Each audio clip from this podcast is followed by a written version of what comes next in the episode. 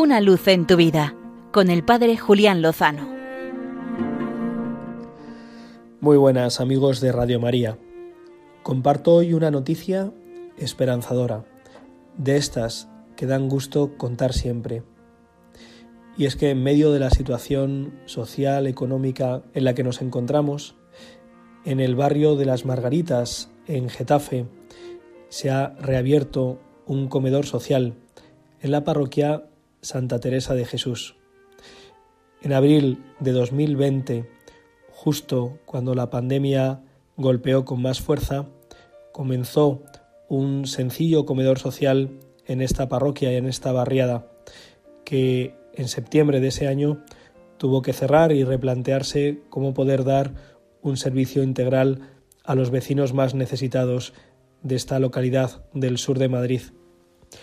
Ahora gracias al esfuerzo de la parroquia, de los 40 voluntarios de Cáritas Diocesana, gracias a la generosa aportación de la Residencia de Ancianos Santa María del Silencio en Cubas de la Sagra, que está donando 40 menús diarios.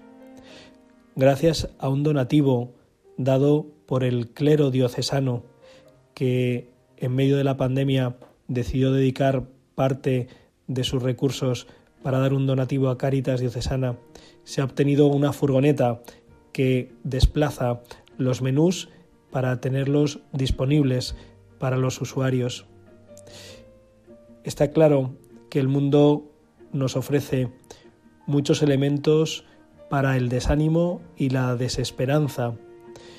Uno escucha las noticias y le dan ganas de bajar los brazos porque parece que esto es la guerra de unos contra otros.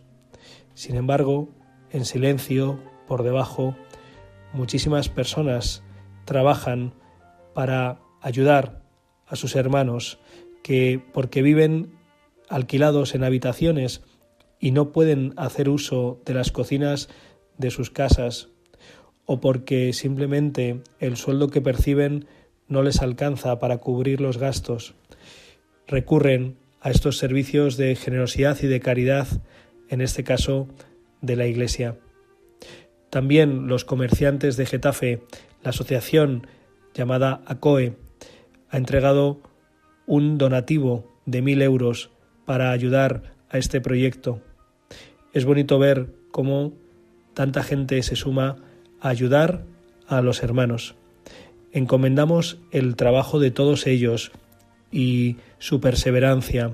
También hacemos un llamamiento para que quien pueda se sume a este o a otros proyectos, porque hacen falta manos, hacen falta corazones, hacen falta oraciones, hace falta entrega.